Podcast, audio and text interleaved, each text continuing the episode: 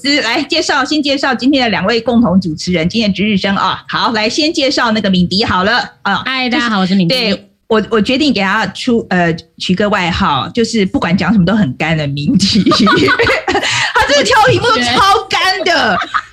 然后那个好来，另外一位是那个偶包很大的周宗翰。那个钟汉上次播出之后，好多人说要嫁给你哦。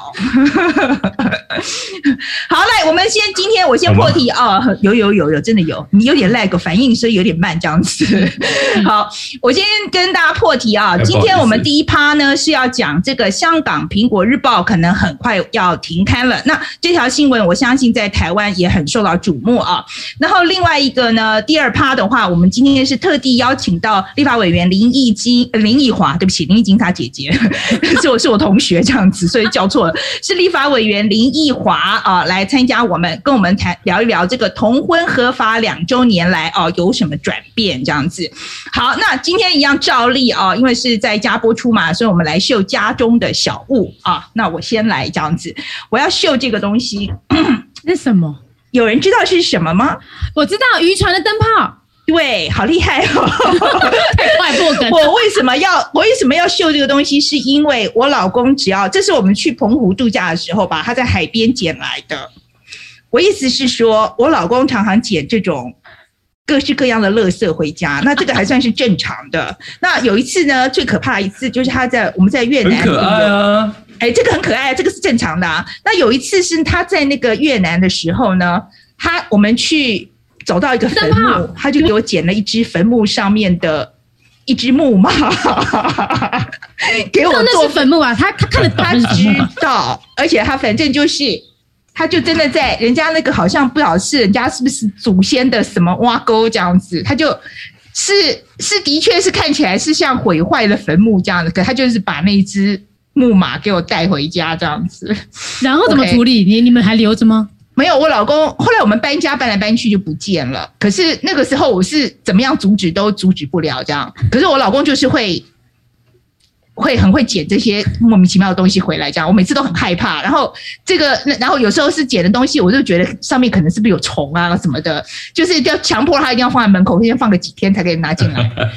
所以好，这就是我今天家中小物。好，来，现在换那个敏迪好了，来，好，江江，这个是。日本的一个在穿越的神社里面的神奇雕雕鱼，它是就是它里面是诗签，你知道日本不是很多神社都可以送诗签吗？对，那这个神社特别就是他用他用这个雕鱼的造型去把诗签放进去，然后我好想去日本哦。呃，好想要我我我我出我这个解禁第一天，我一定要立刻冲去日本。OK，好，所以你你这个已经开始流口水流很久了，就是日本这样子。OK，好，来换周汉来。哎，周翰，呃，我这边呢要秀的是，就是在呃，因为今天要讲同婚两周年嘛，所以其实我家中有很多这种彩虹小物，毛巾啊，然后呢，呃，平权卫生纸啊，平权悠游卡啊，最后是生活中被平权所包围了。哇，对，我觉得这些东西都很有意义啦，就是捐。捐一点小钱就有这些东西。OK，你们家可以开个店了，这样就是各式各样的，就是平权 彩虹彩虹旗呀，然后各各式各样的，好，不错。好，来，那我们今天这个小物秀完了哈，那我们就来先讲一下今天的选题。那第一条，我们先讲这个 Ken 的啊，那 Ken 的这一条，他选的就是那个白俄罗斯，大家还记得吧？就是 Belarus，他不是呢派了战机去把那个人家民航机拦截下来，因为那个飞机上坐了一个他的那个呃异议分子嘛，哈。然后他做了这件事情之后，今天最新的消息就是欧盟、美国、英国跟加拿大就联手制裁 Belarus 啊，他的总统以及他的官员，就是为了这件事情这样子。好，那因为。这个是我们在我们之前有提过嘛，哈，所以今天后续跟大家报告一下这样子。那凯莉选的是这一条啊，是史上第一个现役的 NFL 呃球员，就是美式足球的球员哈。他在 IG 上拍影片出柜，那么球队在推特上就发文支持他说啊，然后然后呃然后他就他就他就这个球员他叫做他是 Raiders 啊，我其实不看美式足球，其其实所以这个对我来讲没有太大。意义就是这些队名啊什么的，然后呢，anyway 就是那个队叫做 Raiders，然后呢，他打的这个位置呢叫做 defensive lineman，lineman，这样很壮的哦，对，D L 要很壮的，嘿，他就是防守锋线哈，这个都是。然后这个人叫做 Car Nasp，然后那个他就是第一个呃，在呃现役的球员是出柜哈，那他是用 IG 的方式出柜这样。那以前呢，呃，其实所以说实在，美式足球这个这个平权这个进进展其实蛮慢的。那以前呢，被选进职业球队之后，他集训之后就被释出了啊，就是如果他出出柜的话，他其实没有现役的，正在。还在打球的球员是出柜的，那通常出柜都是已经已经退休的哈，那所以这件事情其实呃，在我想像我想在 LGBTQ 啊来讲是一个蛮重大的新闻，这样这表示说呃进步很大这样，因为以前其实他们都蛮担心会被霸凌的，那他自己都说他其实担心这件事担心了十五年，才终于下定决心这次出柜了。好，那我。那我在这边，我想来问一下，就是两你们两位愿意来跟我们大家分享一下你们出柜故事吗？来，我先让钟汉讲好了。OK，其实我出柜的故事蛮简单的，就是简单来说，我就是被我妹出柜，因为当时呃，因为当时我认识我现在的老公，当时的男友，然后我爸妈很喜欢他，就一直要把他介绍给我妹，然后我妹一直都很支持我，然后受不了就跟我爸妈说啊，那是哥的男朋友啦。然后可是我觉得。其实呃，要劝要要跟大家就是宣导，就是说不应该帮别人出柜。但是其实我妹这个事件，其实对我来说是好事，因为我一直想办法跟家人要想要讲这件事情，所以她其实是帮我一把。那我后来跟家人的这个整个出柜的过程也都算很顺利。所以你爸妈当时有很 shock 吗？还是说哦，就就哦，原来是这样，就是当时他的反应是怎么样？哦，因为我们我们亲子关系本来就很好。那我觉得，其实你不到出柜，你不知道你爸妈真真的反应会怎样。我爸是很想说啊，你你儿子都没交女朋友，不然怎样？啊，我妈是又哭又笑，然后花了一一阵子才接受这件事情。OK，好，来，那敏迪来换你。好，我要先跟范爷讲哈，我其实从来没有在公开的场合，包含我的文章里面讲说我是同志，所以我在这边出柜了。哦 我又把你出轨了吗？对，我被你出轨。I'm so sorry，这是不应该的事情。没有，不会，不会，不会。好，我其实我还蛮幸运的哈，因为在我们家族里面呢、啊，其实呃同性恋，在我这一辈的孙子女，就是女生里面，同性恋的数量大于异性恋，所以我们家族是绝对多数。对，但是呃，因为我是独生女，所以而且我又单亲，所以我其实呃一直到我。大学毕业，就是我出社会两年之后，我才找到一个机会，我去越南找我爸，然后我们在下龙湾那个很美的的风景，躺在甲板上面，然后我就找到这个机会跟我爸讲这样。那因为呃，我就很担心，他说啊，我一个女儿，就是他会不会就觉得很难过啊？只有一个女儿这样，我就问他，我就想要循序渐进，第一个就先问他说，你会不会担心我这二十几年都没有交男朋友？然后他就说不会啊，就是你的人生你自己决定啊，关我什么事？然后我想说，好，第一题过了，那我就要过第二题，就是，那你会不会担心我交女朋友？然后我爸就愣了一下，然后说，这个跟第一题不是很像吗？OK，对他.他其实是很接受的。OK，OK，okay, okay. 所以其实我觉得，也许我们有时候可能，有时候可能担心，对不对？可能担心太多。对我，我我爸，我那时候问我爸说：“你是是不是有在猜？因为二十几岁，然后我一我从小到大都长这个样子。然后他就说，他当然知道，因为而且是我们家里这么多跟我长很像的 孙女辈的人。然后他就说，可是他不不愿意主动问我，因为他觉得当他问我的时候，我不见得准备好，他要等我自己准备好再跟他讲。对对，好了，不过这件事情要再跟大家讲一遍，不要帮别人出柜。可是我明明今天我们所有的题目都已经跟你 go over 了，好，好，我就是我就 OK，我就是要 OK，所以才这样子跟你讲。我就觉得明明我们所有的题目都已经先事先套好了，吓吓吓你啦，真的实在是。没有你要想他是为了点击率，好不好？对不对？哦、好了好了好了，那大家赶快给他爱心好了，来赏我们星星，然后在那个在那个 Facebook 请给我们赏心这样子。对对对，然后在 YouTube 的话。就给我们爱心这样子，好不好？给给敏迪这样子，OK，好来，然后来接下来呢，我们来看下一题啊、就是那个可心的选题，他讲的是呢，中国就加大对虚拟货币的管制。那除了以炒作问呃炒作的问题为由哦，约谈了银行跟支付机构，还要求要严格落实监管规定，那识别这个客户的身份。那四川政府更在六月二十号就集体对当地的矿场断电了，那让比特币在二十一号。二十一号呢，就大跌来到两周内的新低。你去看那个那个走势图是真的跌了蛮惨的，真的也蛮惨。然后去年这个中国的比比特币的产量在全球的比重呢，高达百分之六十五啊。那四川是它第二大产地，但是加密货币对于北京而言是扩大控制的一个障碍。所以因为中国央行已经没有办法追踪资金的流动，另外呢，中国央行自二零一四年以来也力求推出自己的虚拟货币来好来更更容易它的控制交易这样子。那我们一讲这个新闻之后呢，Ken 就马上就说他买以太币也跟着大跌，所以就一份一片哀嚎这样子。那可心为什么选这一条呢？他说他也是 因为有投资，所以他就很伤这样子，所以他就特地也非常非常注意这条新闻这样子。啊，你们两位有吗？有有投资到吗？宗翰有没有？没有诶、欸，我是那种超级谨慎投资的人。哦，所以比特币太冲太那个，数位货币还没有。哦，对对对，太冲了。所以你是买那种 债券吗？还是定存？你有？我是买那种股票，然后永远不会卖掉的这种人。啊、OK，我长期投资这正确的啊，这正确的。啊，那个米迪嘞，我我就是很想尝鲜，以至于我没有买比特币，然后我今天开始挖矿。哦哈，你挖矿啊？对，我真的是挖矿很今天很辛苦哎、欸，而且挖矿电费很高啊。我其实不是为了挖矿去组一台电脑，而是因为我在过年前组了一台好像还不错的电脑，然后我想要打电动。但我后来发现我根本没钱打电动，然后这台电脑就浪费了。然后就一问之下发现，哎，我的显卡是可以挖矿的，所以我就今天试试看。但是我今天试了十分钟之后，我的电脑就自动关机了，因为太热了。哦，你是吧？你看吧，因为我我觉得挖矿这个事情是真的，那个电力的消耗非常大，而且那个对机器损耗也很大，对不对？你还要开冷气给它吹哦。对呀、啊，就是啊，完全不是。I don't know，我觉得呃呃呃，以前其实我自己跟呃，我其实，在比特币还不到一千块美金的时候，其实那时候因为我做报道的关系，其实我就有买了，可是我买非常少，嗯、我买了呃，我买。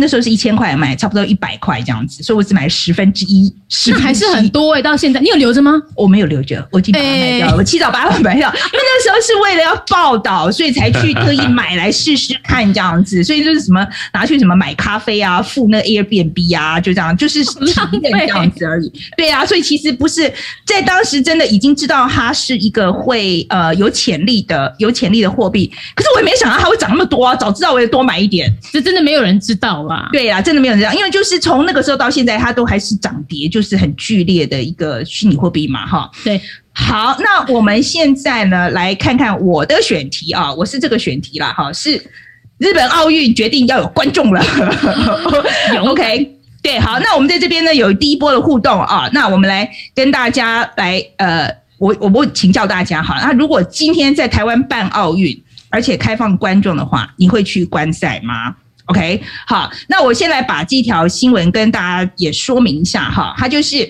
它就是呢，它就是为什么会决定说呃要有观众，他们这这个我们之前还在一直在讲说这个日本民众很不愿意办奥运，对不对？那现在看起来无论如何就是要办了嘛，哈，那现在决定要呃甚至。要办，而且要有观众，那主要就原因就是他的这个疫苗打得不错。那他现在呃，差不多全国有百分之十八已经打了第一剂，那百分之七点三是两剂都已经打完了，而且他们是很快速的哦，一天要打一百万剂的这个这个速度呢，在加快的这个加重的速度。然后呢，而且呢，最重要的是，的确疫苗哦，他们只打了百分之十八哦，可是他已经反映在他的确诊数上面了，已经掉下来了。那他现在是说呢？它的这个运动厂里面可以做到百分之五十啊，但是呢，有一个规定啊，叫做一定要戴口罩，而且不可以加油。不可以加油，不可以加油，也太憋了吧？那去干嘛？对呀，所以他就说他不可以加油，因为他怕你一这边喊加油，然后口口水就乱喷吧。我我想我想我想是这样吧。我 I I don't know。所以来看看大家会不会想去啊？如果说今天如果是在哎，其实这个哦不能加油这件事情，其实我经验非常的多，因为以前我在美国报道，就是比如说王健林的比赛好了，那我们在记者室里面。然后记者室里面，记者是不可以加油的。为什么？怕吵到别人啊？不是，他第一个你怕吵到别人，第二个是你记者应该中立啊，你不可以，你要公平报道啊，你怎么可以帮 帮谁加油这样子？这是 unprofessional，OK？你这样子，你这样子没有职业道德，所以，所以我们那时候在里面都很郁闷，真的好郁闷哦。那个，那王建民，那个，比如说那个人家玩头这样的。都 不可以出声这样子。所以那个时候，其实我只就是 其实不能加油这件事蛮痛苦的，是真的蛮痛苦的。好，来我们来看一下网友的回应哦。哎，你们两个会去吗？如果在台湾办了的话，你们会去会去观赛吗？米迪，你会去吗？我会去，我觉得真的会去。对，但我觉得要刚刚有人说到很好，就是看当时疫苗施打状况。如果我们现在的疫疫苗施打状况跟日本其实差不多，或者说可以更快的话，那我觉得打了疫苗我就会去。然后为什么我会想去？是因为在台呃台北前几年不是办世大运吗？然后郑那个我们有个标枪选手郑兆春在现场破纪录嘛，我人在现场。哦，所以我可以，我已经有经历过那个在现场看到自己运动员表现，然后欢呼的样子，所以我会觉得，如果今天在台湾办这么大的盛事，然后我可以到现场去帮我们台呃我我我国选手加油的话，我一定会去。嗯、对啊，这个这个是是事实啦。其实我也看过很多，就是我们的，尤其是我们选手出出国比赛的时候，真的赢球的时候真的好激动啊，那那个是真的啦，那个情绪真的是真的是的确是，而且一定会有主场优势啊。就是我们的叫声就是主场优势，对啦，对呀呀。那钟汉会去吗？如果说我们在台湾办的话，因为我在日本还是看到现在有很多的医学专家说，其实政府都不听他们的意见，不应该开放任何的观众，而且其实世卫现在还要跟日本奥委会跟日本政府在讨论，所以我觉得这不是最终定论，所以我觉得这种怎么讲，有可能。是我有发生危险的东西，我我就不会。你觉得看起来还是危险危险这样子哈，就不知道他们的那个防疫措施做的好不好这样子。OK，好来，那我们来我们来看一下这个网友的回回应啊。那他就说，哎，有一位陈敏儿，他就说，那奥运观众要打疫苗，要啊，全部都要打疫苗。OK，好。然后呢，呃，有一位说他没兴趣，不会去。啊，有，然后有一位医生也是说不会观赛，他要去总统府抗议。嗯，OK，好好，然后呢，他要，嗯，OK，好，然后要看疫苗的施打率，依照现在情况不会去。对了，我觉得是啦，还是安全最重要。哈，打了疫苗可能会去。呃，有位说在家里看电视比较实在，然后有位讲说不能加油不算什么，他们连云霄飞车都不能尖叫了啊，真的哦。那现在，嗯、那现在现在哦，所以现在还要那个，现在他们开放了是不是？那个游乐场已经开放了是，是。好，那走好来，那我们进入下一题好了。这个是敏迪的选题来，我让敏迪自己讲。好，我要选那个很干又大又硬的，就是是的，非常的干。伊朗万新总统，哎、欸，这很危险的哈。为什么危险？就是因为他们六月十九号选出了一个新的总统，原本的总统是温和派的鲁哈尼，可是现在换了一个新的呢，是极端。保守派的教士，他叫莱西。那因为刚好现在呢，美刚好是美国，他回归到了伊朗伊朗核协议谈判桌上的重要时刻哈。他们刚结束第六轮，虽然有点无疾而终，大家都说啊，我们离协议最近了，但是又没有走，又没有结果。可是反正来日方长，后续还会再谈判嘛。所以现在大家就在担心说，如果换了更极端的总统，会不会影响到后面的谈判？然后，所以上周末其实各大媒体都很关注这条新闻。其实是啦，其实呃，大部分的英文媒体哦，都是用这条做头条。这样子，可是我看了这条新闻以后，我第一个感想就是，伊朗这政权怎么会倒啊？他自己很会撑哎，他真撑很久哎。我说实在，他就一被制裁来制裁去，然后这个核因为核武的问题被西方就被革成这个样子，哎，他还是撑很久哎。所以那个时候，其实在这一次我在纽时有看到一个分析啦，他就在讲说，其实像这种革命啊，就是呃，他他他是革命出身的一个政党嘛，所以他通常呢这种。革命出身的政党的政权其实是非常的稳定的，他们通常可以执政非常的久。那他们举了十个例子，那包括了呃，就是包括了古巴，然后另外一个举的例子，我现在 on top of my head，我记得好像就是中国共产党这样子。那为什么会这样子呢？因为主要原因就是说，第一个呢，因为他们是革命出身的嘛，所以那通常已经打了一仗，所以把。其他人都已经打死了，这这是第一个，所以他的大权在握，然后那个军权通常就已经握在手上了。那另外一个很重要的是，呃，他们其实不管内部斗争的多么厉害，对外会非常的团结。因为这革命同志嘛，那个革命情感其实非常重要，而且他们的的确是有一个共同的理念了哈。那那那个是非常强烈的这样子，所以通常那个哈佛的这个研究，他是在讲说，他其实他们。有讨论过各各式各样的原因，就是哦，这些政权为什么可以做这么久啊？是不是经济因素啦，或或者是呃呃，比如说那个呃，比如说言论自由的关系？no，他们的后来的结论就是是因为革命出身的关系。OK，好，那这是这个伊朗这一条这样子。好，那我们现在呢来谈谈今天的主新闻。哈，好，来我交给钟汉，这是钟汉的选题。嗯，今天当然要讲的就是香港苹果日报的最新发展，因为我们知道，其实，在六月十七号的时候，呃，香港苹果日报因为说呃可能涉及违反国安法，所以整个大楼被搜索。不过这也是不是第一次被搜索，其实二零二零年的时候呢，离境被抓的时候已经被搜索过一次了。那这一次呢，呃，被搜索带走很多的这个硬碟啊，还有新闻资料之外呢，还有五名高层，包含这个行政上面啊，还有呃这个编采上面总编辑啊，什么都被抓了。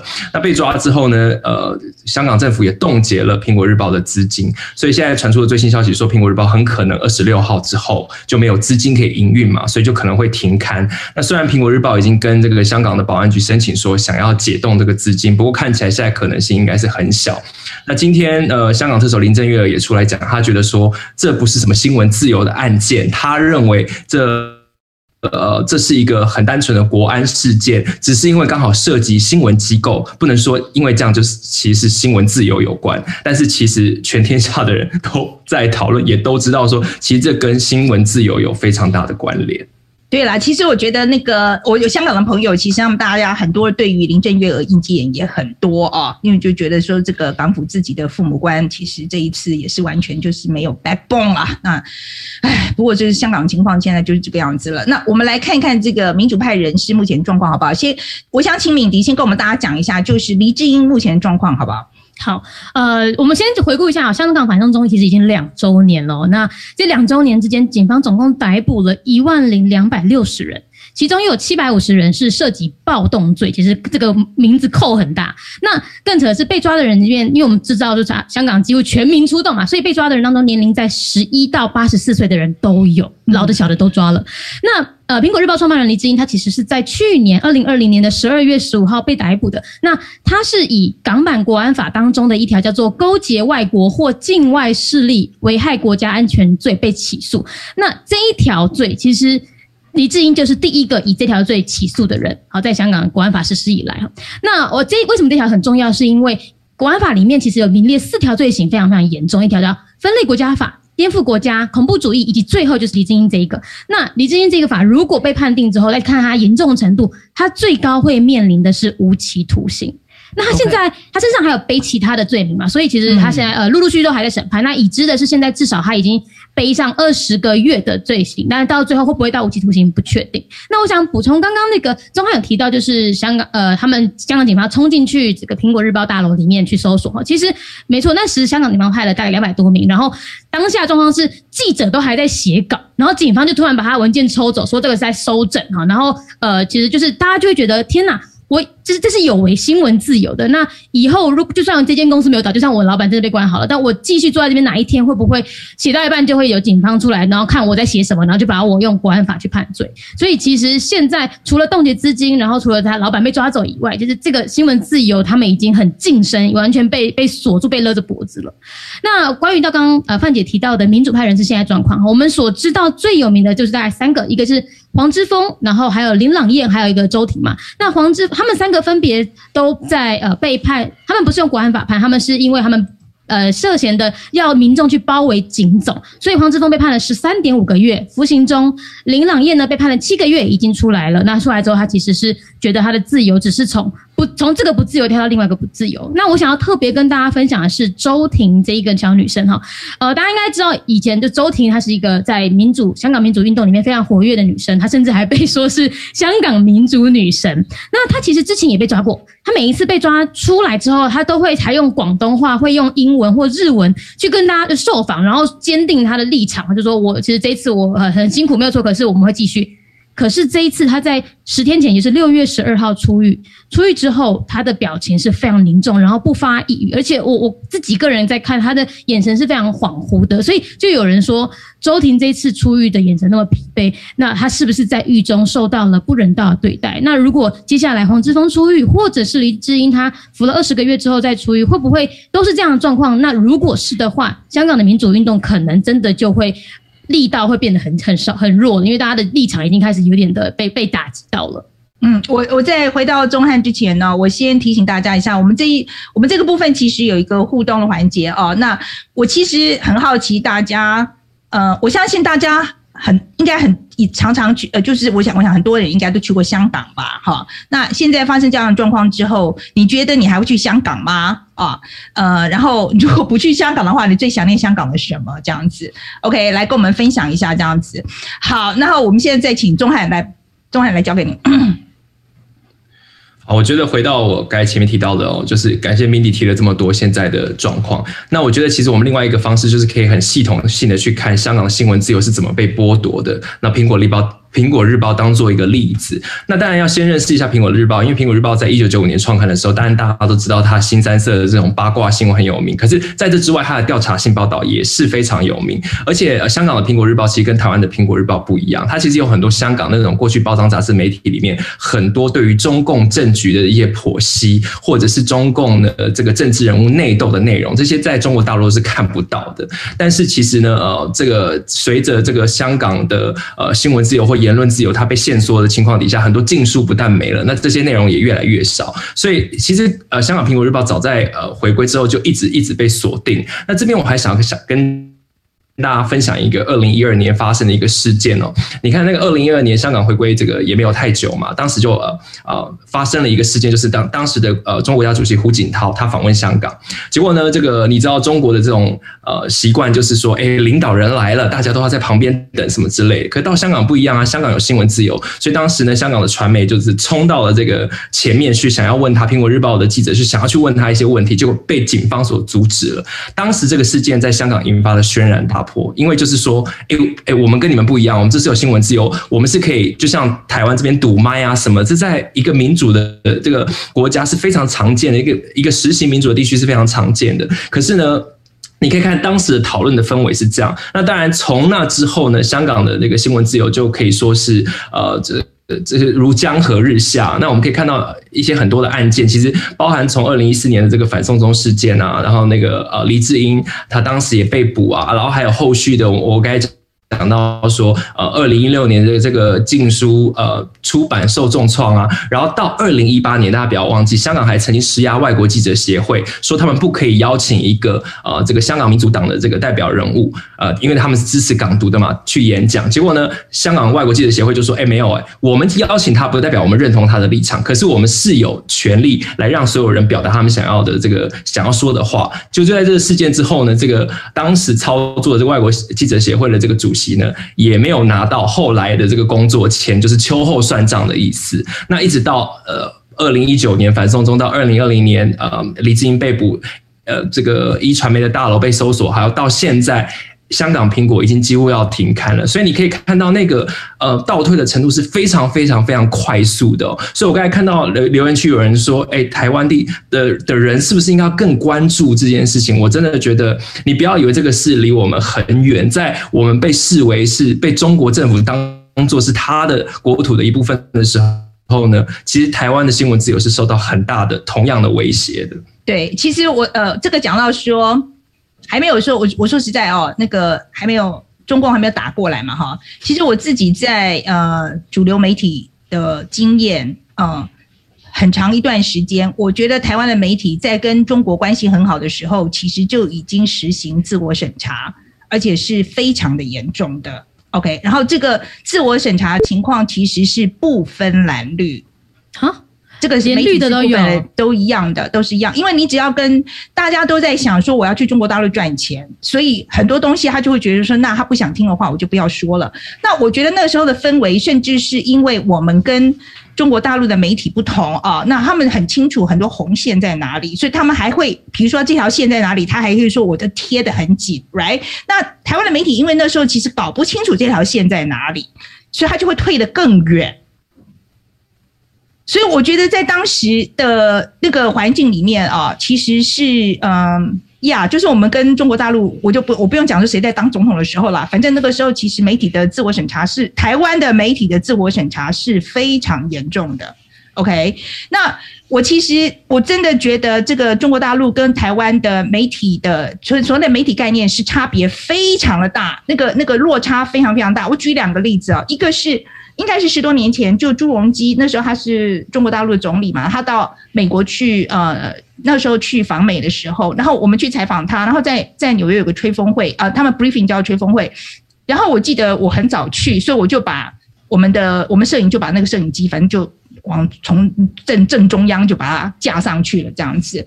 结果后来他们的人来了以后，就一定要我们往后退这样子。那我就觉得，我为什么要往后退？我们来，你就是照你的规定是。是照你的那时候是照你画的线，所以在这条线后面架架的这个摄影机，我们又没有违规，为什么我一定要退后？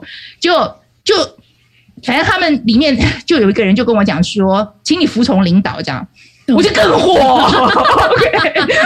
我就整个爆炸这样子，我想什么什么服从你个头，OK，领导啊还领导嘞，然后就后来是香港的媒体出来打圆场的。可是，在当时的时空环境，就是说，因为那是一个美国，那个而且是在美国，哎，My God！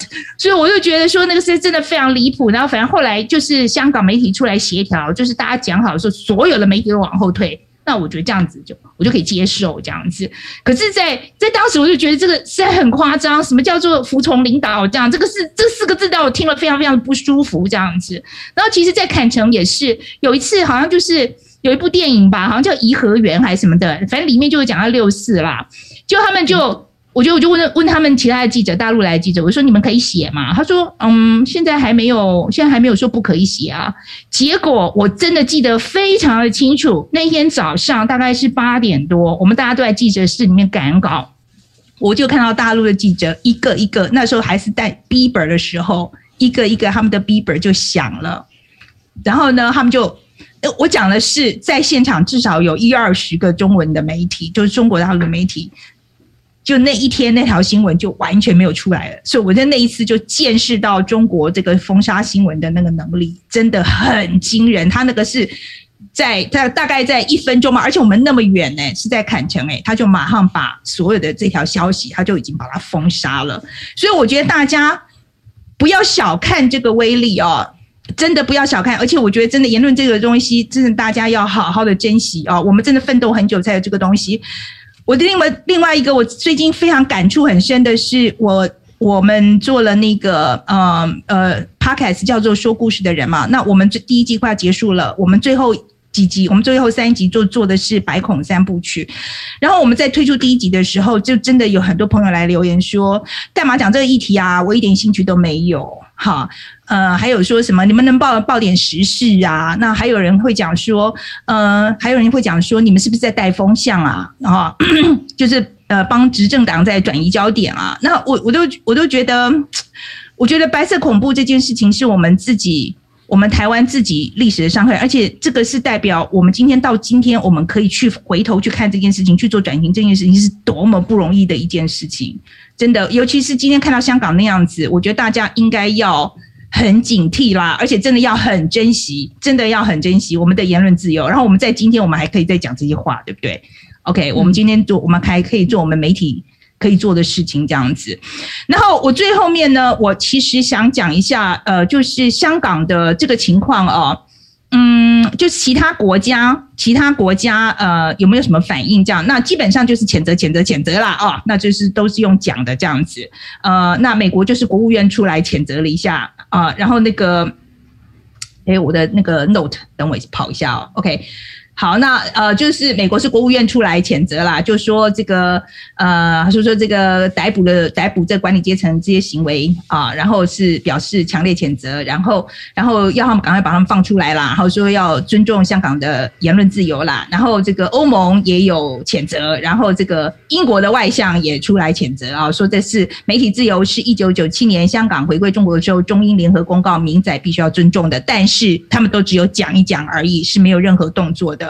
那我觉得比较让我有兴趣的，其实是看看商界的态度啦。好，商界的态度，因为在去年，我相信在反送中的情况的时候，很多人那时候就很怀疑，在国安法开始启动之后。香港是不是还能够保有它国际金融中心这个地位？因为香港的这个国际金融中心地位，其实跟它有呃，就西方制度的这个法治是有很大的关系的。OK，所以当时大家都在讲说，如果香港真的开始执行国安法的话，可能会引发呃很多外资就不进来香港了。那这个情况有没有发生啊？呃，我去看了一下哈，然后嗯。我觉得，如果说以单就香港的国际金融中心的地位来讲，我觉得受影响的情况看起来并不明显。那我我们讲一下这个有一个指数叫做国际金融中心指数啊，这是呃，就是他们很多这个呃业内人士啊，他们用很多复杂的方式投票出来的一个，就是看全世界哪些城市最有这个国际化哈。就国际化最成熟这样子，然后它有这样一个指数。那在两千呃二零一九年三月的时候，那时候香港是排名全世界第三，它仅次于呃伦敦跟纽约。然后后来同年的六月就发生了反送中嘛，所以到九月的时候呢，它就跌到了第六名。到二零二零年，就去年的三月的时候，它在在释出这个呃数字的时候，那时候香港是排名第五。到了二零二零年的。的七月，那就是国安法就颁布了嘛，哈。那在二零二零年的九月，他在方呃在宣布的时候呢，香港其实是排名第五。那在三月的时候呢，他其实又往上升了一名，就来到了第四名。那我觉得我另外一个看到，可是我觉得呃，这看起来好像影响不大，但是《华尔街日报》又有另外一个。呃，报道他就讲说，呃，他是房地产业的统计啊、他说，目前香港的商业租赁十五年以来的最是面临十五年以来最高的空屋率，那百分之八十就是这些跨国公司迁出所造成的。那其实是兵分两路啦，那很想做中国生意的就去了上海嘛。那很多跨国公司担心的呢，他就搬去新加坡这样子。可是说实在，以这一次国际社会的反应来讲，我。我老实说，我必须要觉得我有点难过，因为我觉得好像国际社会好像已经放弃香港民主这件事情了。我跟，嗯、哎，敏迪来，我有你说你补充，你你补充一下这个香港的这个经济地位的东西。好，我先确认一下，大家看到我的画面跟声音是 OK 的吗？因为我电脑显示网络有问题。如果 OK 的话，我就继续哈。就是刚刚。范姐有提到说，就是呃，香港金融地位没有受到影响。那其实可能有几点哈，就第应该说最主要的就是，其实在这次中美贸易战之后呢，很多的这个中国的企业，他们其实拉回到了香港重新上市。就他们明明在美国就有上市，是美国资金其实充足的，但他们都会拉到香港二度上市。那包含了阿里巴巴，包含中国移动。京东、百度，那甚至像滴滴，他们准备要上市，他们现在在评估是是要到美国上市呢，还是我干脆回来香港？所以其实这一波回归潮，其实拉回了，把香港的这个投资金额继续拉高，那有点像是在撑场面啦。我们自己我个人判断哈。那但是虽然目前为止，就是刚刚范姐讲到了各国的牵制，其实都好像不太有效。那其实美国还有一个把柄在，就在在美国手上哈，就是香港跟美国还有一个所谓的。汇率的联汇制度，这个联汇制度呢，它规定两件事：第一，香港可以自由的兑换美元，而且无上限；第二是。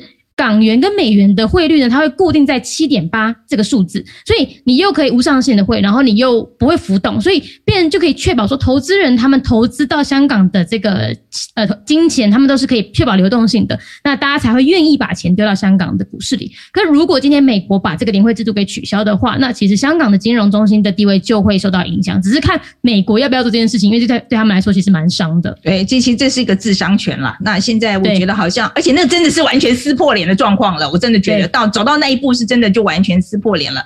现在看起来好像拜登还没有打算用那么激烈的手段了哈，我我很难想象，连川普都做不出来了。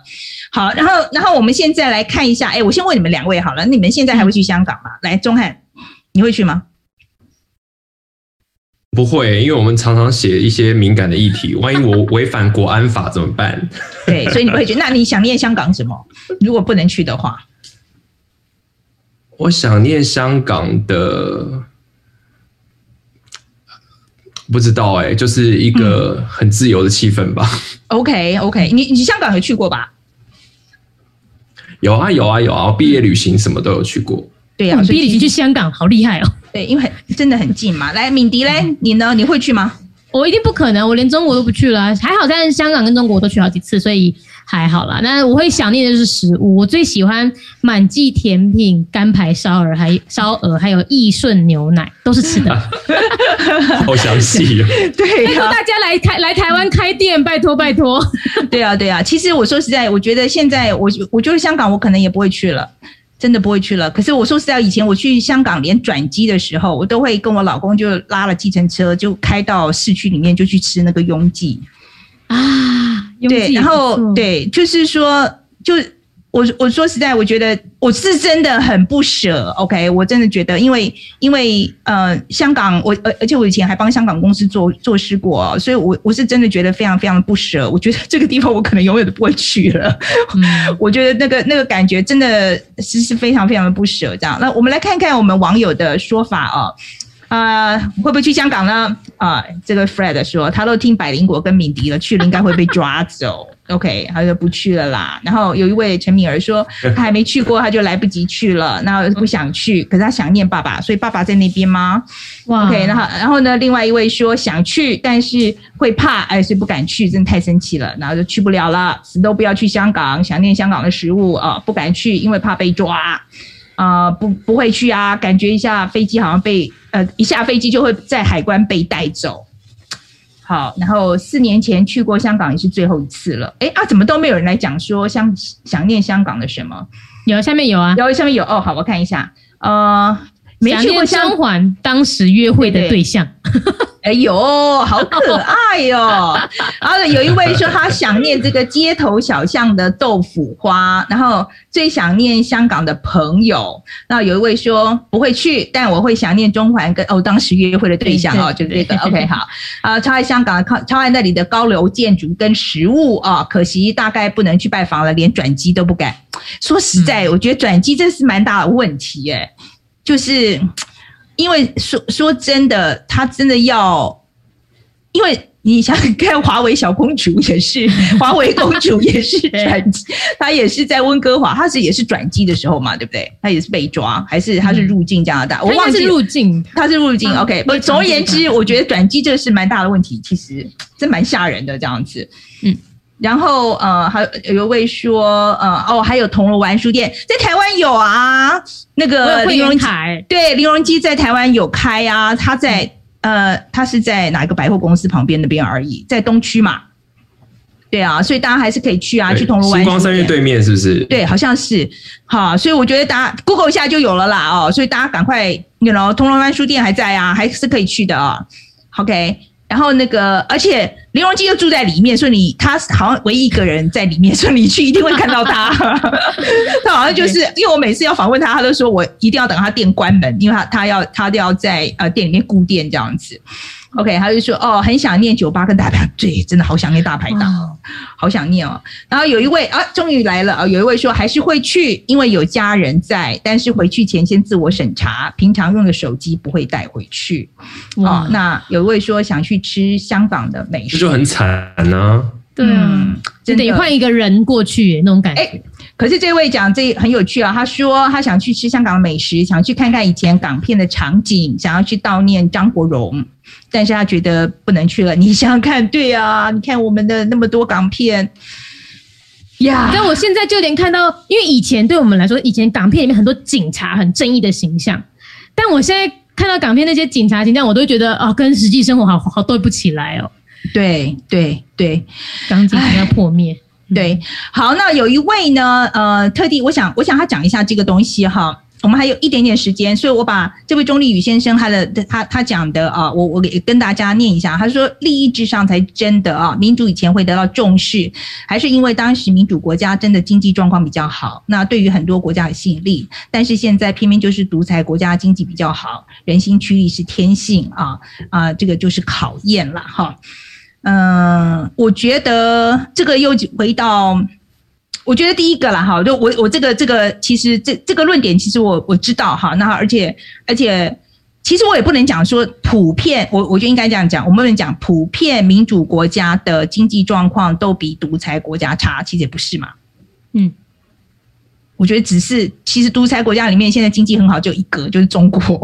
对，没错。对，其实说实在，就就是只有一个而已，就是中国而已。其实也不是每一个国家都都是这个样子。那所以这个民主国家跟集权国家的竞争，我觉得还没有定论了啊。那的确我们要努力这样子，我们真的要努力。我们在现在这个状况里面，我觉得民主国家从以前你等于说是一个完全优势的这个呃制度啊，现在的确是有竞争者了。所以，我们大家一定要，如果说你想要，你觉得民主很重要，我觉得我们大家都要努力啊！而且这个努力就是，我觉得要沟通，突破同温层的沟通，OK？OK，我觉得要证明给集权国家看，我们靠自己是可以有办法达到共识的。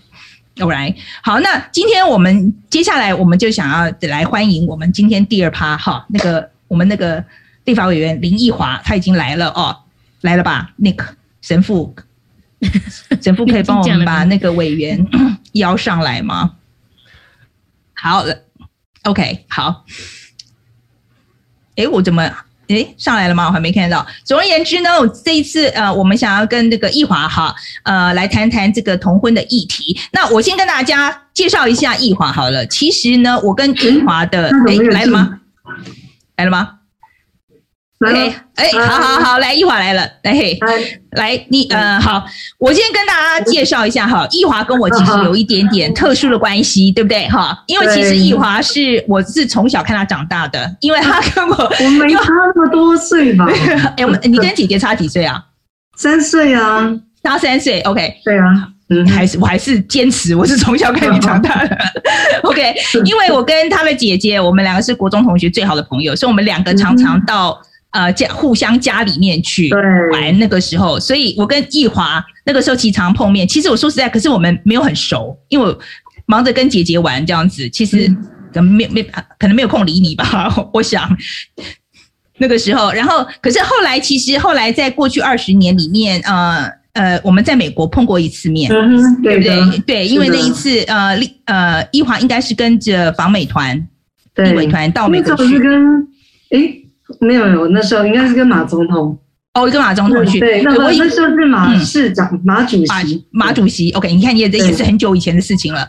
总而言之，那一次因为在采访现场，我们两个人也没有太多谈话的机会，这样子。所以这一次真的我很高兴哦，我们有机会，我们这次可以真的来谈一谈这样子，尤其这个同婚的议题这样。好，来这同婚的第第一个，我就先交给钟汉来。好，呃，我这边想要问委员，就是我们知道在同婚法案投票的时候，您是国民党的七票，唯一的七票之一嘛？你投下这一票，对你的选区有没有影响？大安区有没有影响？呃，我必须说啦，我觉得如果说每个人呃都是以选票当考量的话，我觉得就不会有所谓的自己的价值或理念了。那因为我碰这个议题比较早，我从呃去美国念书的时候。呃，我虽然是念公共行政，但是我特别跑到政治系去修的那个像 gender studies 方面的课程，哦、呃，所以呢，我觉得这个就是一直有这样的一个呃想法，所以我从当议员开始，呃，我觉得我这方面是很，但是我必须说是大家都还蛮清楚的。可是当然，我必须坦白讲，因为立委选举是单一席次，呃，对于很多人就说，哎，你可以选择不投票。呃，就不用去面对这样的一个可能会有不同的意见的人来对你有比较强烈的表达。可是我觉得做人呢、啊，我我觉得这从政是一时的啊。我就如果说有件事情是自己长期都是这样的一个想法，反而在投票的时候我改变了，我觉得这人家就会觉得我是一个呃，并不是一个呃很对得起自己的政治人物。我就当时想就这样子，OK，这就决定投了这一票。嗯，对，但我必须说，其实，在选过程中是的确，呃，蛮刺激的。可是，当然，我觉得对大安区来讲，也是各种想法的人都有。不过呢，我还是认为这是一个对人权的尊重，也是一个呃时时代的趋势。所以，我觉得站在我认为对的价值上，这还是蛮重要的。嗯。哎，齐家威大哥说七票都是你吹出来的，是是是真的吗？这不能，我就不能这样说诶，因为我觉得以这七个人来讲，应该本来的想法就都是这样，只是呢，因为我还记得那时候曾经在投票的是说，哎，党团到底要不要有一致的投票行为？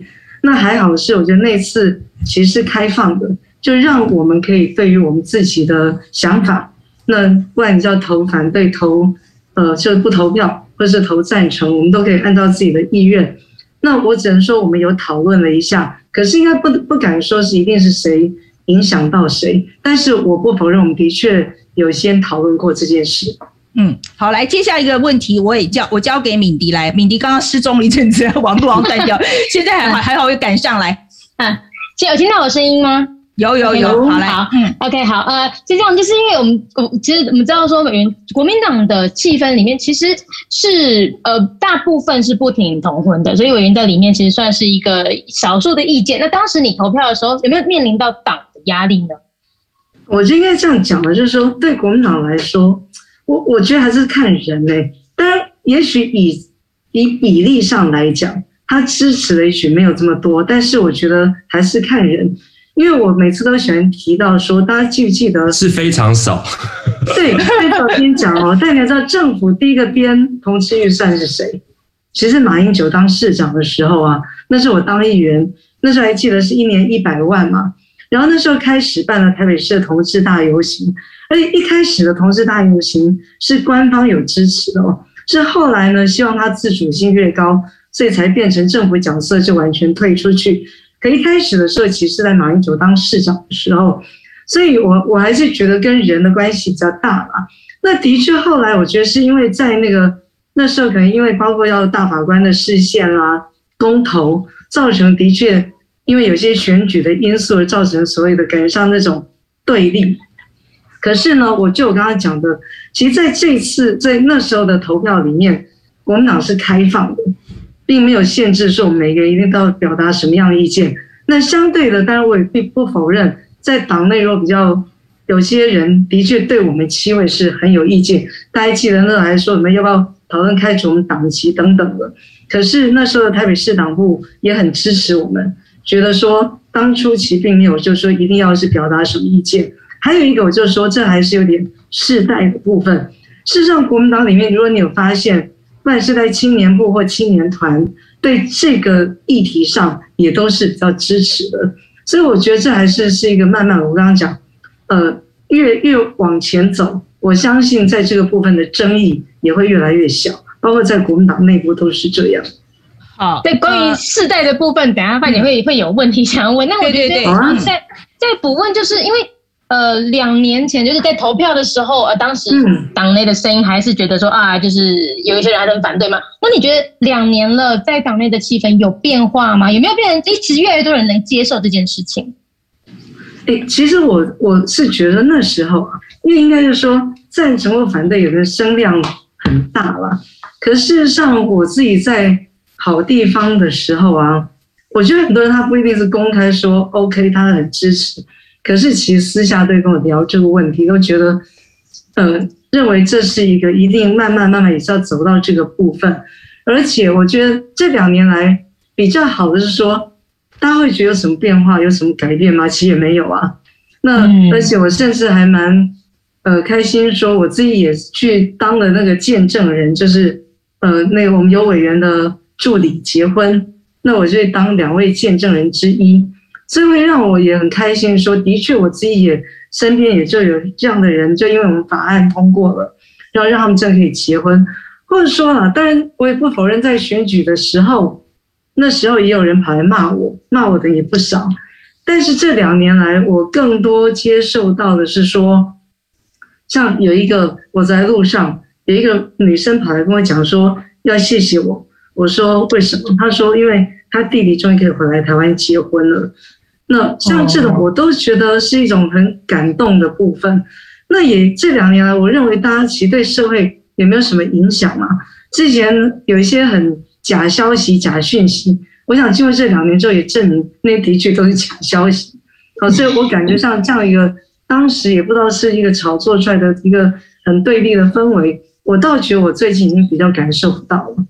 嗯，好，一那个我员，可帮忙您帮我镜头往下压一点点，因为就是现在这样子，那个 banner 会挡到，就是镜头往下，所以您的人往上一点，可能镜头往下一点，有办法吗？还是还是脚架啊？这样好，这样好，对对对，好好好，OK，米粒是不是还有个问题？对，我还有一个问题，其实呃，同样的就是刚刚提到了，就是党内的压力，其实。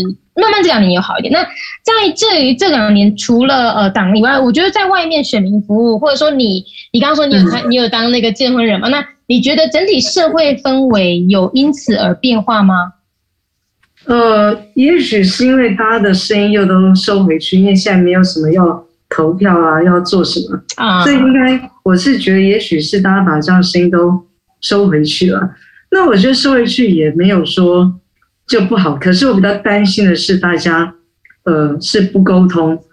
说实在，对于这样的议题啊，其实对话也是很重要的。就像我当时，其实，在选选举过程之中，或到现在一样，有些如果表达对我的意见的不同，其实我是愿意，我都会约他们来对话。我说，如果你今天愿意听看我的想法的话，我愿意跟您对话。所以我还我还记得在选举那时候，虽然说再怎么忙，我可能会跟不不认同我想法的人，我一次跟他们谈两三个小时，因为我觉得很多事情不是不能说的。因为大家如果讲清楚彼此的想法之后，我觉得可以彼此的比较认知，然后甚至我也觉得很多大部分的人听过了我们的说明之后，我觉得他们是可以接受的。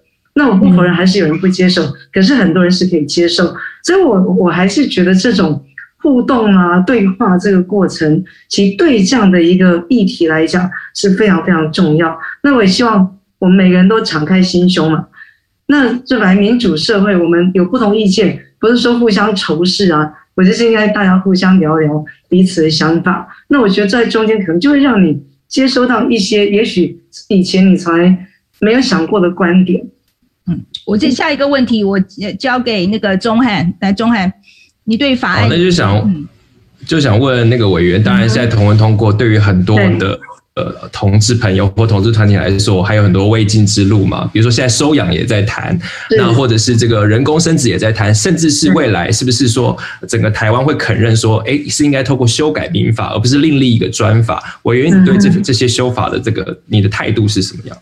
现在是这样啊，当然，因为我觉得以立法委来讲，我们还是必须要在某个框架之下，也就是说。包括大法官释宪完，然后之后公投的结果。但是我先说明一点，我觉得很多人都去误会了，说这个专法违反公投的结果。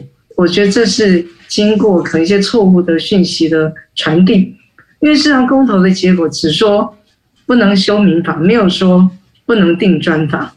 好，所以我我我认为这是一个错误的讯息。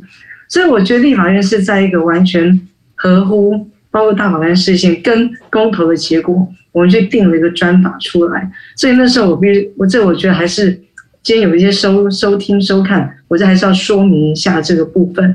那当然再来的部分，我们现在了，目前现在这个框架之下，然后要做什么？其实第一个是我们已经有人有立法人提出要修，第一个是你知道现在只能本国嘛，因为牵涉到跨国婚姻的部分。因为他呢，就必须要是对方的国家，也必须是他在法律上是可以同志结婚的。可是这个就让很多因为同志婚姻的这种觉得异国的婚姻，在这边就得到很多的阻力。好，所以这是第一个，我们目前其实有立法人提出需要要修法。那当然这个部分它牵涉的，我就不只是。价值，其他它其实很多是法律上的问题啦，所以它的复杂度有些是来自于法律上的问题。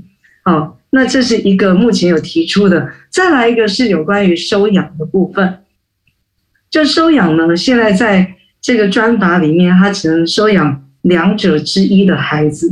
可是我们觉得这个部分其实也是是，呃，说说真的，你说我们单身的也可以收养。哦，大家我觉得这个部分。也是可以比较多一点社会对话，然后大家可以看是不是可以再往前去迈进一步的。那是我我觉得目前这两个部分是我现在看到已经这一届啊有已经有，而且是不同党的都有提出这样的一个修正案出来，所以我倒觉得，呃，但因为这一年都还很可惜，就因为也不是说可以，就但这也是事实，就因为疫情的关系，所以现在立法院我们花很多时间。在呃，这个有关于纾困啊相关的很多的讨论，那前一阵可能又因为有那个来 来猪的事，所以变成说有些像这样的议题，可能有立委提出来了，可是呃都没有机会在委员会里面被讨论。所以，但是我们今这一届是第二年而已哦，所以我觉得法案已经有提出之后，只要在委员会里面有招委愿意愿意排案。他是有机会被审查到，因为其实今年才第二年，所以我不知道是不是到时候有可能再做相关的讨论。对，我就易华就加油喽，赶快把它把它弄出来吧，哈 哈，加油喽！那我现在来问几个是我们网友的问题啊，然后说有一位，其实我觉得这两个呃是比较类似的问题哈，有一位就讲说国民党青年团的声音根本没有被重视吧，哈，然后另外一位讲的是，他说问题是国民党都是老人说了算，小孩子懂什么？那我想这个是很多呃。就是你刚刚也有讲到，就是说，呃，青壮派的声音，呃，我觉得这个议题是非常进步的。OK，呃，我我说实在，我必须要讲，这跟国民党给我的印象的确不大一样。OK，所以我现在我就是说我我我想要听听看你怎么样，这是我们网友的说法，所以他他们就觉得说青壮派的声音是没有被重视的。嗯，对，不过我还是觉得说主其事者很重要了。我就以我自己为例好了，我当时曾经我当议员的时候也担任过国民党的干部啊，然后那时候我还记得同志大游行的时候，我也有代表国民党去参加，所以我我还是觉得是跟呃谁 谁当主席啦，或在那个氛围下，我觉得还是我对坦白说还是有点关系。嗯，所以现那现现在这个氛围呢？那现在那个我们江主席的这个 下，现在这个目前这个状况，你觉得是好沟通的吗？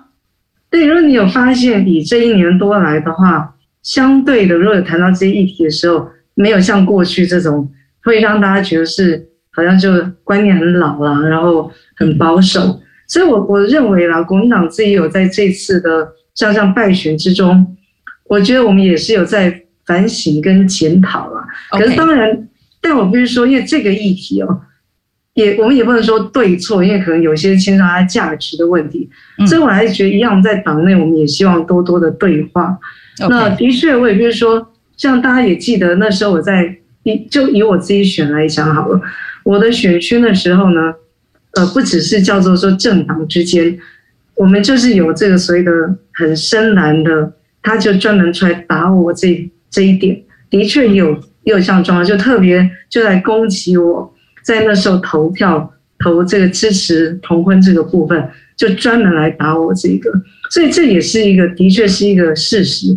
可是我还是觉得啦，慢慢慢慢的在这样过程之中，在这样现在法通过之后，大家看到世界没变呐，好，所以这样状况之下，我认为会接受的人应该会越来越多了。所以在党内我也不否认。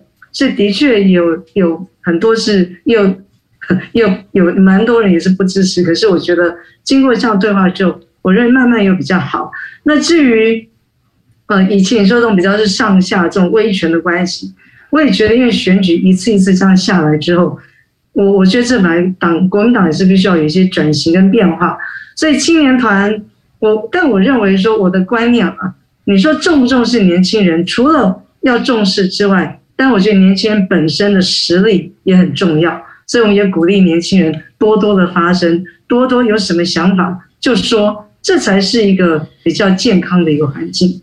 好，我再讲讲下一个问题啊。他说，问题是反同婚跟互加盟主要都是跟呃 KMT 就是国民党挂钩。那如果林委员要进一步呃要整体改改进这个党内的观念，嗯、呃，有可能吗？呃。我我认为哦，事实上我一直觉得大家会有这个想法，是因为上次公投之后，不不然我就比较说比较直一点了。我觉得可能是因为那个赖世宝委员沟通一下吗？对。对，但是我跟你说，赖世宝是一个立法委员，我也是一个立法委员啊，所以我我也认为说，哎，不能叫他代表国民党，我们就不代表国民党。那我，但是我觉得上次一个我自己从我自己角度来说了。我比较不认同的一个，是为了选举，可能去把公投跟你知道跟投票去做结合这件事情，我自己是不认同的。也就是说，如果你从这把这个公投拿掉，再往前看，就我刚刚讲啊，你马英九当市长的时候，他本身编了八年的预算，甚至到郝龙斌当市长的时候，这预算还继续都在，都在台北市政府里面。可是呢？就是因为在这次公投榜大选里面，可能就是为了选举的考量，把这议题跟选举绑在一起之后，造成了一般的人对于国民党反同这个很深的印象。其实我认为这件事情对国民党是不好的。可是呢，但是，但是我我要说的也是说，可是因为这件事情造成大家这样子一个很深的印象，可是不代表国民党一直以来都是这样子的一个想法。嗯，OK，好，那我觉得下一个问题啊，其实是我想他他的问题是要讲的是呃有关跨党派合作啊，他就说他说有他很好奇啊，不同政党意见一定要相左吗？啊，也就是说，如果刚好想法一致，可不可以合作？还是说一定要相反意见才能够区分选票群呢？呃，我我想这也是我长期，我想我们美国时间的观众很很很熟悉我这个立场了哈。我也是一直都觉得要沟通不同的立场，一定要不停的沟通，才有可能异中求同这样子。所以我现在想，在台湾的这个环境里面，呃，跟民进党有没有办法合作？哦，其实我不是说在立法院里面本来就不是大家看到都是蓝绿这么的不合作，或者说都很对立啊。呃，我就举例来说，其实我进我这些进到立法院来之后，我们跨党派合作第一个通过法律叫做公卫师法，就让公共卫生成为一个有证照的一个专业。那这个其实是跨党派大家一起合作出来的。这其他立法院或像说我所关心的教育跟文化的部分。我们有很多其实都是超乎党派，大家一起在做一些合作，所以我认为这个部分可能也是一样，就媒体尝一下累积下印象。可是啊，我常都跟他讲，同志议题绝对不是蓝绿议题，他绝对，你也许可以说他是像比较那个世代的问题，可是我觉得他真的不是蓝绿问题。好，所以如果说今天，呃，我在党里也常在讲说，如果今天我们把它变成蓝绿问题的时候，但这是国民党，就自己就太笨了，好，那代表，因为这是就我说，这是一个慢慢慢慢，大家站在一个普世价值的角度，然后一定在世界趋势就是这样走的时候，我觉得今天如果说我们要去，呃，你知道，就是。走去逆风，走去逆风的话，我认为这本来对一个政党来说也是没有必要的，所以我才觉得说，它这个本来就不是一个蓝绿问题，它可能是一个每人的价值问题啊。所以，如果今天国民党要为了，我觉得当时如果说就我刚刚讲，为了要得到一些选票，然后变成这样的结合之后，我觉得长远来说对自己是不好。也许在那个当下，你有得到了一些。所谓的选举上面的利益，但对长期来说，这对国民党来说，我认为是不好的。那我也在党内也都是很公开，我就是表达我自己这样的想法。OK，呃，一会儿我先下了一个问题，就是你刚刚讲到逆风这件事情啊，我呃，你觉得我必须要说，我觉得国民党现在让我感觉有一些政见是非常逆风，就，是只有同婚这件事情。他有很多事情，很多很关键的事情是很逆风的。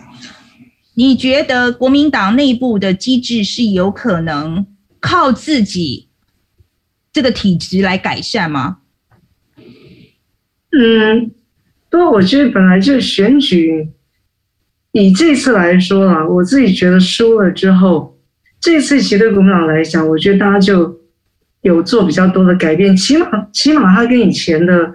状况不一样，以前可能就是很像政府这种很科层的部分，然后呢，就世代之间的这种问题比较多，就是好像似乎就论资排辈啦等等。但是我觉得在选完之后，这部分我倒觉得不一定是这样的啦，就是大家有什么想法都可以说啊，没有什么不能讲、不能讨论的，所以反而多了让在国民党里面，起码在嗯，我们像比如在立法院里面。我们是可以做很多民主讨论的，所以我反而觉得，如果今天真的要回过头来，你要讲立法院党团的状况，我反而觉得国民党的立法院党团是很民主的，因为我们在里面，我们是真的可以经过讨论，然后做决议。那对啊，所以我我觉得这本来就是慢慢慢慢会因为世代，像现在，比如在立法院里面，我们青壮世代多了之后，我觉得本来整个文化跟生态就会有些变化。OK，我下一个问题我交给那个呃钟汉好了，明迪你是下一个哦。你你先准备一下，因为我很怕你突然不见这样子。对，来，钟汉来。好，委员，我觉得其实呃，其实跳脱同婚这个问题来看，我觉得现在感觉了，以一个媒体工作者来看，嗯，这个国民党好像有一点所谓的这个腹背受敌，就是说在国内有跟民进党的这样子的一个不同的一个政见的拉扯，或者是在议题讨论的不同。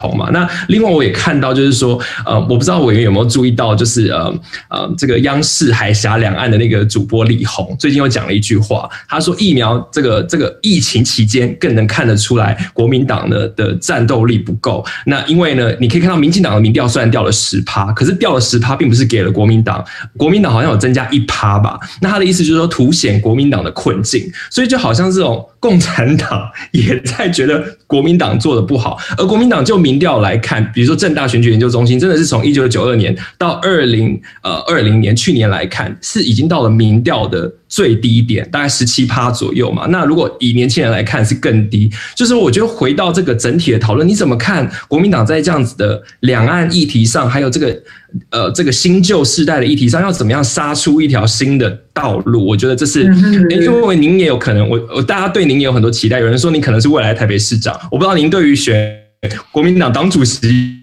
有没有兴趣，但是您觉得有没有一个什么解方？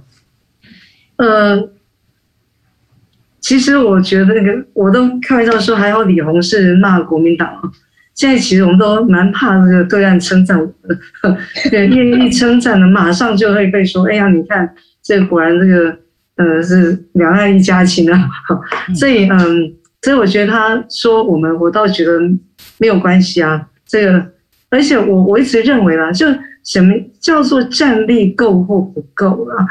就单以你有时候说战力够，以台湾的部分战力够，难道你就希望蓝绿就一直这样子，好像非常非常的对立吗？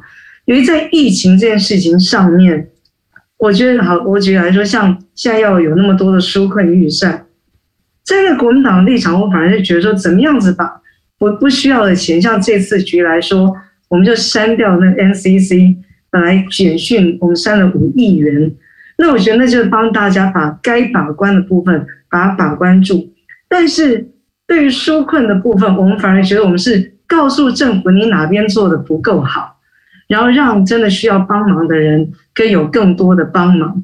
那我觉得，那你说这种到底算不算是？因为我们好像不够凶狠，所以我我认为啦，在台湾要怎么样让政治多一点理性的空间？就如果说今天教授说说我们愿意这样子来让执政好做得好，很多人说，哎，你让做更好，不是就代表在一党就没有拿到分数吗？可是如果说我们是这样的思维，或者说认为说，呃，国民党好像呃得分不多，那就一定要透过那种很。很这种叫做很蓝绿对立的方式才叫做得好，那我认为这并不是一个很成熟的民主政治啊，所以我还是觉得，如果说今天回过头来来看，就是在国民党的委员，如果在立法院里面，我宁愿大家就说，的确，我们也许在论述的部分，哎，我们可以再多加强，或者说我们在做功课的部分要做得更好，然后在监督的部分做得更到位。但是绝对不会叫做说我今天不够凶，骂得不够狠。那如果是这样，大家觉得叫做呃，因为这样，然后骂他，然后所以国民党得分，我还是觉得这不是一个很成熟的一个状态。好，所以我我觉得我们要检讨的是说，我们是不是的确议题的掌握可以更精准？好，然后真的在监督它上面可以力道更强大。那这个力道强大，绝是来自于论述，而不是来自于谩骂。那我比较希望的是这样的一个状态。好，我知道我刚刚 promise 敏迪了，可是我也讲到这个东西，我必须要帮凯丽问一个问题，因为凯丽就有讲到这个东西，他就说凯丽他觉得他也我们大家都同意你的问政方式非常理性。刚刚我也非常同意你讲的话，以议题为核心这样子。可是所以凯丽想要知道，其他人在丢猪内脏的时候，嗯，你当时想什么？好，但是我必须说啊，以现在的这样一个。以这样子的一个生态来说，有时候你还是必须在野党还是必须要去表达一些很强烈的意见啊。而且呢，其实以那件事情来说，我必须说我们是有讨论过的。所以今天如果大家有不同意见，包括我今天是国民党团成员，我要一起承担大家不同的意见，是因为呢，我们想要凸显的就是在美国这些内脏是不吃，是被丢在地上的。所以如果今天没有查厂，你不会知道这些内脏到底它有没有含。啊，那个莱克多巴胺的状况或怎么样，这样凸显的是这样的一个一个问题。那有时候呢，这些档案可能用一个比较激烈的方式来表达，是因为如果不这么激烈，有时候又引不引不起讨论。这是一个很，我必须说了，有时候是一个很两难的部分。就当这样一个重大议题的时候，也许大家会有些负面的观感，但它也的确引起了讨论的时候，那你说这叫成功或不成功？这就是要大家可能就每个人就自己去评论，大家认为这样做是好或不好。可是我也不管好或不好，我们都必须要，因为是我们共同的决定。那我觉得我们就共同承担大家对我们这样这事情的评价。嗯，你这个说法我还蛮欣赏的。反正就是已经做了，大家一起承担嘛，哈。对啊，而且这这个是我我这个是欣赏的。嗯，这个态度是欣赏。我们当初就希望要引起冲突。你知道，其实，在做这个动作之前，你知道国民党大部分人大家都都是比较理性哦。你知道，我们有两三位委员也说，前一天晚上都睡不好觉，因为从小到大都没有做过这些事情。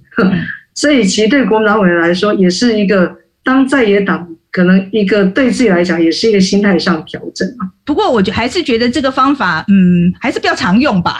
啊，当然，当然，当然，是不是？我觉得还是比较常用吧。我可以理解，我可以理解，可能急了啊，呃，也我可以理解，也是你需要一个话题这样子。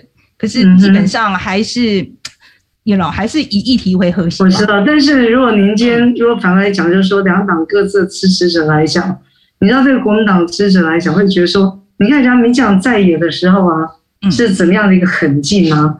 然后，然后就会反过来就说国民党委员都太温和了。所以有时候像这种，我觉得就这这个部分，我真的是很希望台湾的政治大家越来越成熟之后，真的是多听比较是在论述的部分，那少一些这种很肢体部分。可是我必须说了啊，进到立法院来，我认为这部分还是。台湾可能在这边还要再走一段路，才有办法到达我们刚刚希希望的那个境界。好，来，我给米迪来，米迪已经急得要命了。我想回到那个同 同婚法案，毕竟还是跟我有关嘛。就是刚刚的委员有提到说，包含像我们呃提到呃跨国同婚，其实现在我们有很多的这个呃呃观众在那边留言都有说，有些人说她男友是瑞士人，然后说。他们因为跨国同婚没有过，所以其实已经一年多都没有见到伴侣了。所以现在跨国同婚的修法进度大概到哪呢？以现在来说，我知道就是有提案，直到有提案而已。那呃，所以就算是一读复委，但复了委之后呢，必须要有，就是该委员会要招委，必须要排案。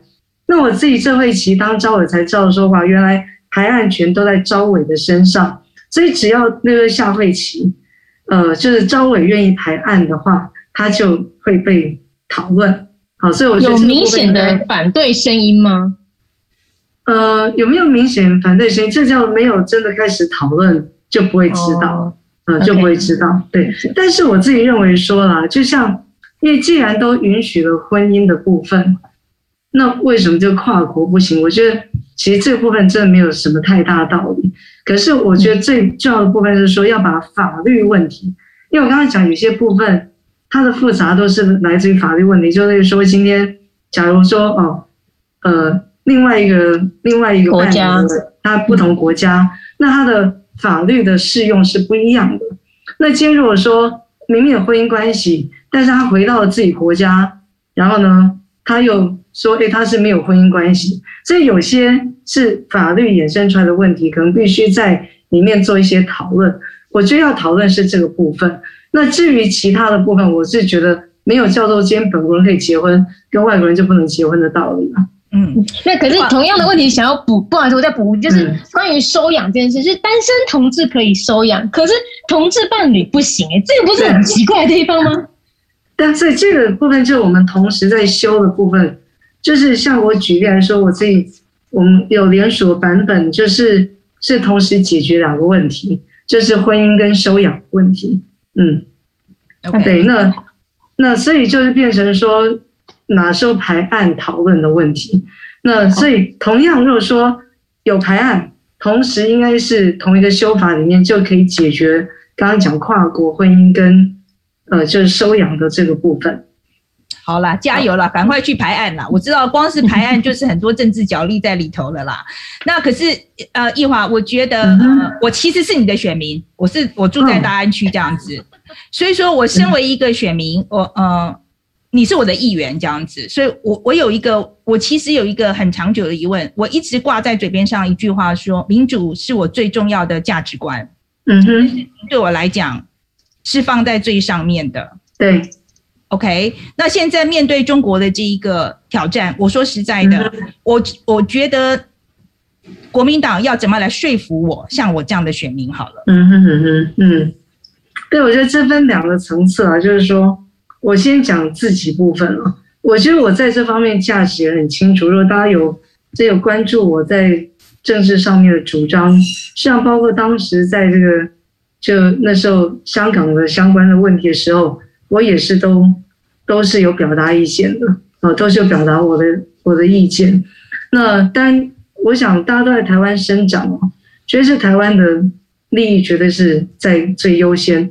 对我来说，跟对岸的部分，也许如果要说跟民进有什么不一样，我觉得是就是我希望是两岸可以和平交流了。但是我觉得那个交流不代表叫做说我们是去，好像变成他是。他是大哥，我是弟，我从来没有这种观念。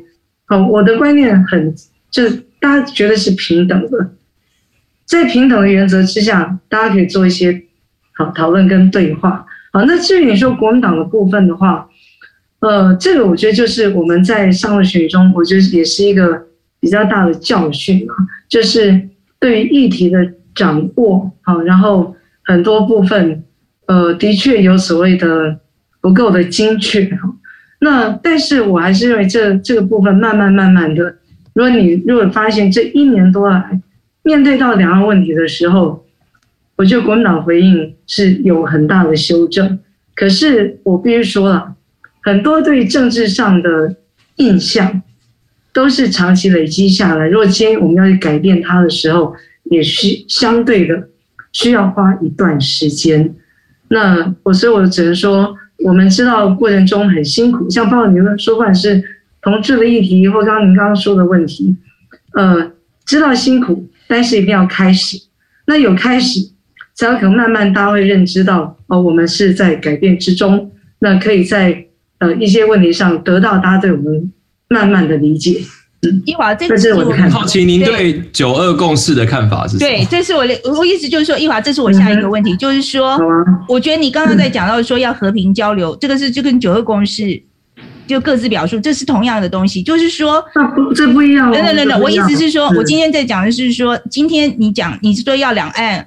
要和平，要平等的交流。我觉得这在习近平上来之前讲这个东西，可能还有一点点可能性。我觉得现在没有这个空间了。在现在，就好像在现在这个空间里面，我觉得你只要我说实在，我只要一听到那个呃九二共识各自表述，我就觉得这个完全是脱离现实的说法。嗯嗯嗯嗯，是啊，对啊。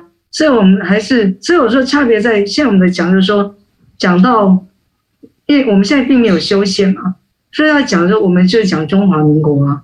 所以我们现在讲的这样子，对我自己来讲啦，我也觉得这部分，因为习近平在之前的这样一个说法之后，等于让九二共识已经被，已经就是被扭曲掉了。就也许在过去，九二共识有它一定的贡献吧，在某个时段，可是我觉得。就像我认同你说，在习近平上来也做一些相关发言之后，那他已经变成已经没有模糊空间了。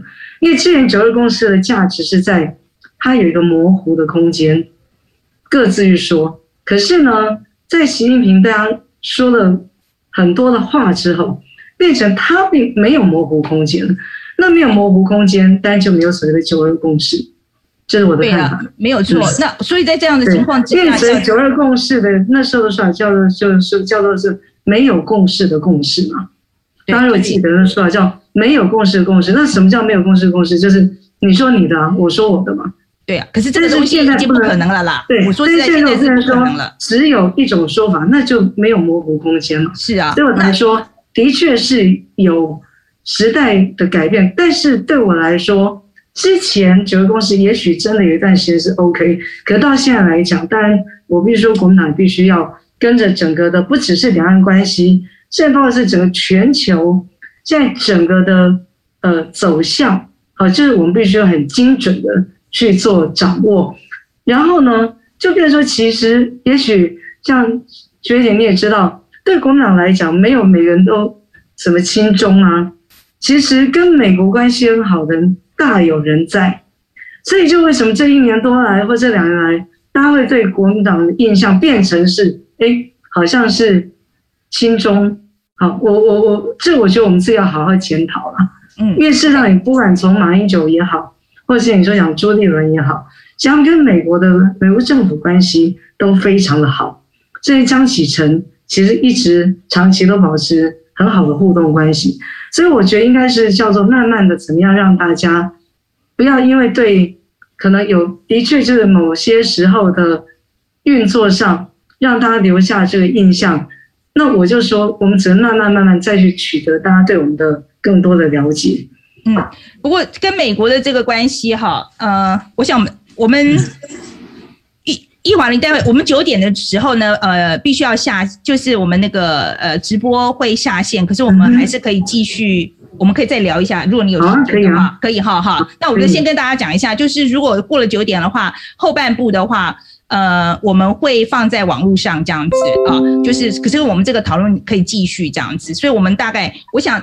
呃，就是在一个问题好了，其实我觉得这个是我们网友问题啊，哈，我我们网友问的问题，呃，他想他想要知道说你怎么，因为刚刚讲到说是跟美国的关系，他他的问题是说，对于国民党的人，呃，你你对国民党国民党人说台湾沦为疫苗乞丐，你怎么看？哦，对，我觉得这个说法，但是不太不太适当了哈，但是有一个，呃。但有一个的确事实，就是我们目前采购的疫苗到的量是真的少之又少了。那这时候变成是必须要靠，等于包括说美国啦、日本，甚至要今天立陶宛啊，都愿意来给我们疫苗，我觉得我们都要表示最大的感谢了。那我觉得这样说法，当然我觉得不是很适当。可是，呃，但是我们想凸显，但是以在党来讲。我们想凸显的一个问题，但也是坚持党当初从去年告诉我们已经采购多少疫苗，可到现在真的我们采购疫苗来的连一百万剂都不到啊，这是事实。好，所以我我觉得，呃，这就是我说的，如果说法变这样的说法之后，就会变歪了，就变歪了，大家去检讨说，哎，你怎么可以用这样的用语？那而失去掉本来应该我们要去监督执政党，让这部分可以加快角度的这个部呃加快脚步的部分，所以当然我会觉得有点可惜，就变就变跑去讨论这个名词，可是没有回来检视真的这个应该我们要检视的部分，所以我还是觉得这个是为什么我们自己每个人都必须要对自己的说法上面怎么样可以更精准一点。我不知道国民党内部是什么样的问题，因为包括这一次疫情，我觉得其实出已经，我觉得民进党已经出了一个很大的包了。可是我觉得感觉上，我觉得国民党并没有抓住这个机会。我觉得就是在野党的这个角色，我觉得其实并没有很凸显。即使在已经有一个这么好的打了很好打的球了，嗯嗯嗯，是。两岁之外，当然我想我们也必须要。呃，更检讨啊，就是每个人的所谓的站立。那我觉得站立可能讲的是一个论述的能力了啊。那这个，但是我觉得我们必须可以来检讨的地方。但是我也就是说了，你现在整个但整个媒体的氛围，就是还是常常，我觉得监督国民党比监督民进党多。有时候我会有这种感觉了，就是说，呃，好像举例来说，像刚刚讲会去。把这个名词，大家会去讲的很多，讨论很多。嗯，但是对于说执政党到底有没有对于疫苗采购这件事情，有没有可以检讨。像举例来说，立法院我们也成立了一个呃，反正要疫苗的调查的小组，结果原来在立法院里面，他们就一直阻挡，阻挡之后呢，后来因为名义上会觉得希望要了解，所以还让我们成立了。但是因为招委是民进党，所以到这会期从来没有开过一次会，然后每次都要我们到了政党协商，等于到了像纾困预算要讨论的时候，我们再用这东西来说，如果你不给我们来真的进到进到去对疫苗采购去了解的时候，那这个预算，你知道，就像我们每次都要利用这种所谓的预算权，嗯，可能民进党才会再退让一些，但是这我我也要讲的。就在立法院里面，我也觉得今天民进党身为执政党，我觉得不应该这么霸道。就如果说，因为民意代表他不是政党代表，今天如果是一个对人民有益的事情，我认为他必须要站在人民的这一边。就像我觉得我当议员的时候，就算是国民党执政，我不会什么都去护航国民党。我觉得国民党不对，我一定修理一样照。照讲不误，那我觉得民意代表这是民意代表的天职，所以其实我觉得在立法院里面，但是我就看不到这样子一个所以是以民意为优先的这样的一个文化，这是我进到立法院来，我到现在还觉得有点水土不服的地方。啊，所以我也希望说，有时候会觉得看不到国民党一些表现，也有可能是因为我们真的是所有的主张也都是在立法院里面几乎。每次碰到就表决，我们就输，所以很多事情其实也迈不出这一步来。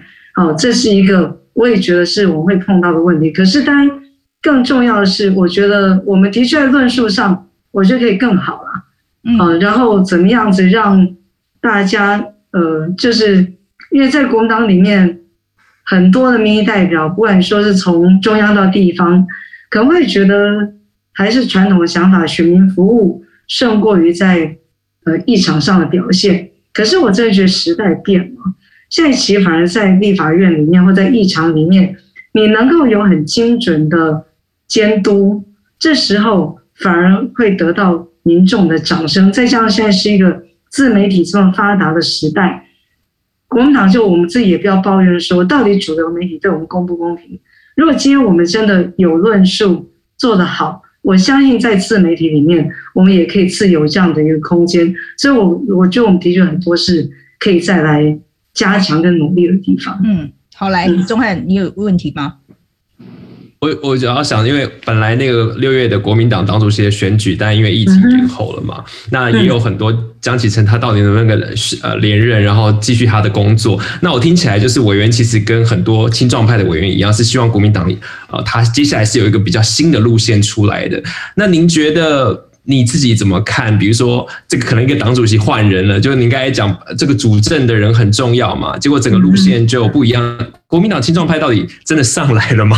就是他真的已经拿到主要的这个议题发言权了吗？还是说还要去见这个大佬啊，去见那个大佬，最后才能？我觉得大家才能摆脱那个国民党那种旧有的白色恐怖以来什么威权时代的形象这样子。嗯嗯，其实我我就想修正一下，就是说，我觉得。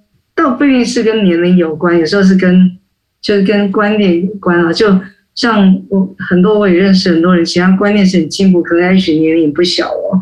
呃，所以我觉得还是是一个态度跟想法是够开放。但我我我认为啊，其实在这次总统大选完之后，其实我看到的是国民党的确在一些所谓的比较是老人政治的部分，我认为他是算是退场。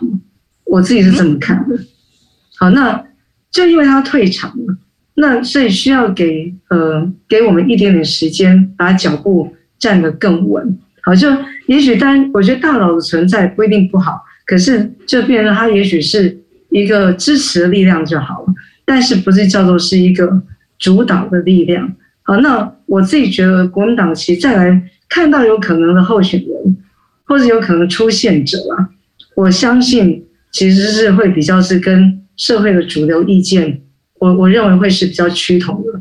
我我是这么在观察，那但是这必须要等到呃真的进到选举以及选出来之后，才能证明我的观察对不对。好，那这段时间大家也许会看到，呃，有些对我们有很多的批评啊。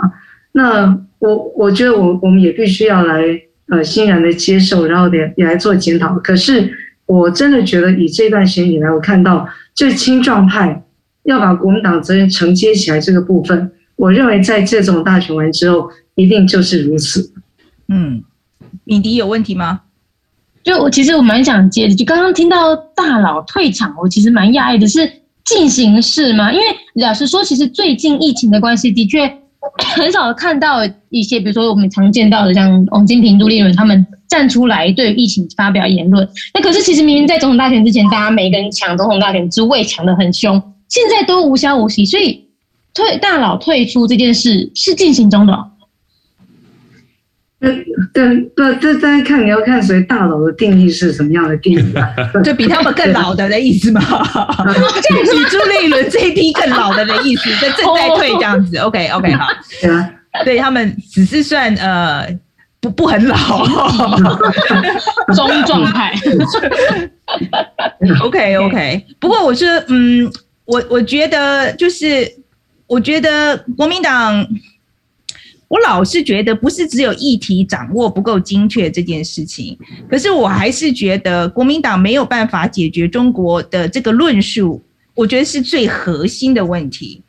然后我觉，我觉得我一直在看的时候，我觉得民进党的理逻辑是我可以理解，很简单，因为他就说，好，我就是要民主，所以我就不要中国过来。